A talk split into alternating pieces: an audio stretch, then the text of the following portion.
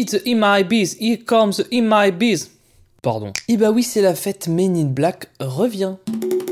Vertical. Pop.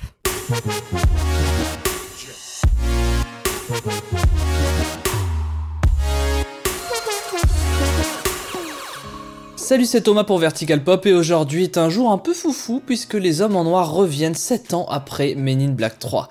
Et une fois de plus, bah ils vont pas passer 2 heures à rien faire mais ils vont encore rencontrer pléthore d'extraterrestres. Moi je vais très bien, Vincent, je vais beaucoup mieux, j'ai cru que tu étais parti. Enfin pas celui-là, mais plein d'autres. Bah pour vous faire une idée, on va se mettre un petit coup de bande-annonce. Allez Il y a 20 ans, vous avez effacé la mémoire de mes parents, mais pas la mienne. On n'embauche pas, on recrute. Dans ce cas, je veux être recrutée. Je veux connaître la vérité sur l'univers. En costume. Bienvenue chez les Men in Black. Les hommes en noir Bon déjà il faut noter, vous l'avez tous entendu, qu'il ne s'agit pas vraiment d'une suite mais d'un spin-off de Men in Black sans la présence des deux acteurs iconiques de la franchise, Tommy Lee Jones et Will Smith. Quoi, c'est là qu'on va? Et croyez-moi, on s'en sort bien avec un simple spin-off car ça aurait pu être beaucoup plus compliqué cette histoire. Car à la base, le projet était tout à fait différent puisque l'objectif était de faire un film mixant deux franchises de Sony, Men in Black et 21 Jump Street. Mais au fait, je parle de spin-off là, et puis c'est un terme qu'on entend globalement un peu partout, mais est-ce que vous vous êtes déjà demandé ce qu'était exactement un spin-off? Un spin-off, aussi appelé série dérivée en français, est une œuvre se focalisant sur au moins un personnage ou un univers d'une précédente œuvre. Voilà, c'est plus clair maintenant? Et des spin-offs célèbres, il y en a eu dans l'histoire des œuvres de fiction. Certaines ont même parfois surpassé l'œuvre originale. Le plus grand exemple étant la série Les Simpsons, qui est basée sur un sketch ayant été diffusé dans une émission diffusée par la Fox, The Tracy Ullman Show. On y voyait Lisa et Bart en train de faire un concours d'euros. Et oui, le point de départ de l'une des plus grandes séries animées de tous les temps, c'est un vulgaire concours d'euros. Ça donne de l'espoir, hein. Cette fois, surveille bien les gosses. Et j'en ai d'autres comme ça. Les Schtroumpfs, par exemple, à la base, c'était des créatures de la BD Johan et Pierre-Louis.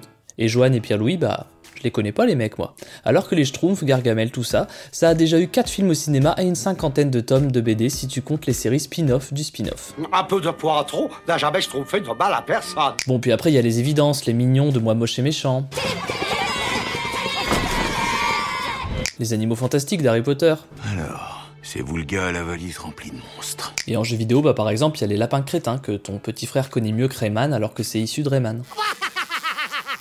Et sachez que la licence Men in Black elle-même est un spin-off à la base d'une BD créée par Lowell Cunningham dans les années 90. Non, non, non, non. Pas de A, pas de rien. Maintenant, tout le monde écoute. Mais revenons à notre spin-off du jour, Men in Black International. L'enjeu est de taille car comme vous le savez, il y a toujours un moment dans ce podcast où je parle pognon et là on va y aller. Money, money, money. Les différents opus Men in Black ont rapporté en moyenne un demi-milliard de dollars. Et pour arriver à faire aussi bien avec ce nouveau film, la production a particulièrement misé sur un casting XXL, puisqu'on y retrouve Chris Hemsworth et Tessa Thompson, le duo qui avait fait des merveilles dans Thor Ragnarok. Je dirais qu'on est tous les deux comme le feu. Et on retrouve aussi notre daron casseur de gueule préféré, Liam Neeson. Mais ce que j'ai en revanche, ce sont des compétences très particulières. Mais réussir ce défi du reboot n'est pas le premier truc un peu sport que connaît la franchise puisqu'à l'origine, il y a 22 ans déjà, le premier film avait subi un développement semé d'embûches, avec notamment Barry Sonnenfeld, le réalisateur du premier, qui, une fois le montage terminé, avait décidé de refaire intégralement la fin du film pour un coût de 4,5 millions de dollars. Money, money, money. Enfin, quand on voit à quel point le film est devenu culte pour une génération, on peut se dire qu'il avait clairement raison, notre petit Barry. C'est exact. Et le succès de Men in Black 1 n'avait pas fait plaisir qu'aux producteurs à l'époque, puisque ça a également lancé une mode, celle des Ray-Ban.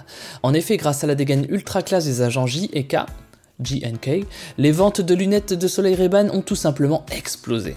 Et je dis bien explosé. Money, money, money. Mais est-ce que ce nouveau Men in Black créera une mode Ou est-ce qu'il relancera la licence Ou est-ce que tout simplement ce sera un bon film? Eh bien pour le savoir, rien de compliqué, tu prends tes pieds, ta voiture, ton vélo ou ton ballon sauteur et tu te rends au cinéma.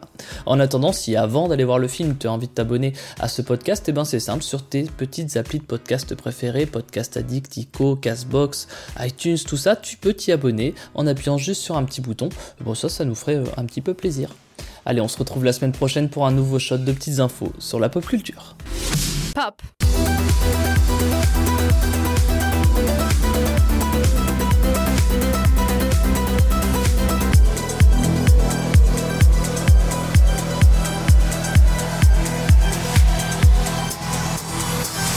Vertical.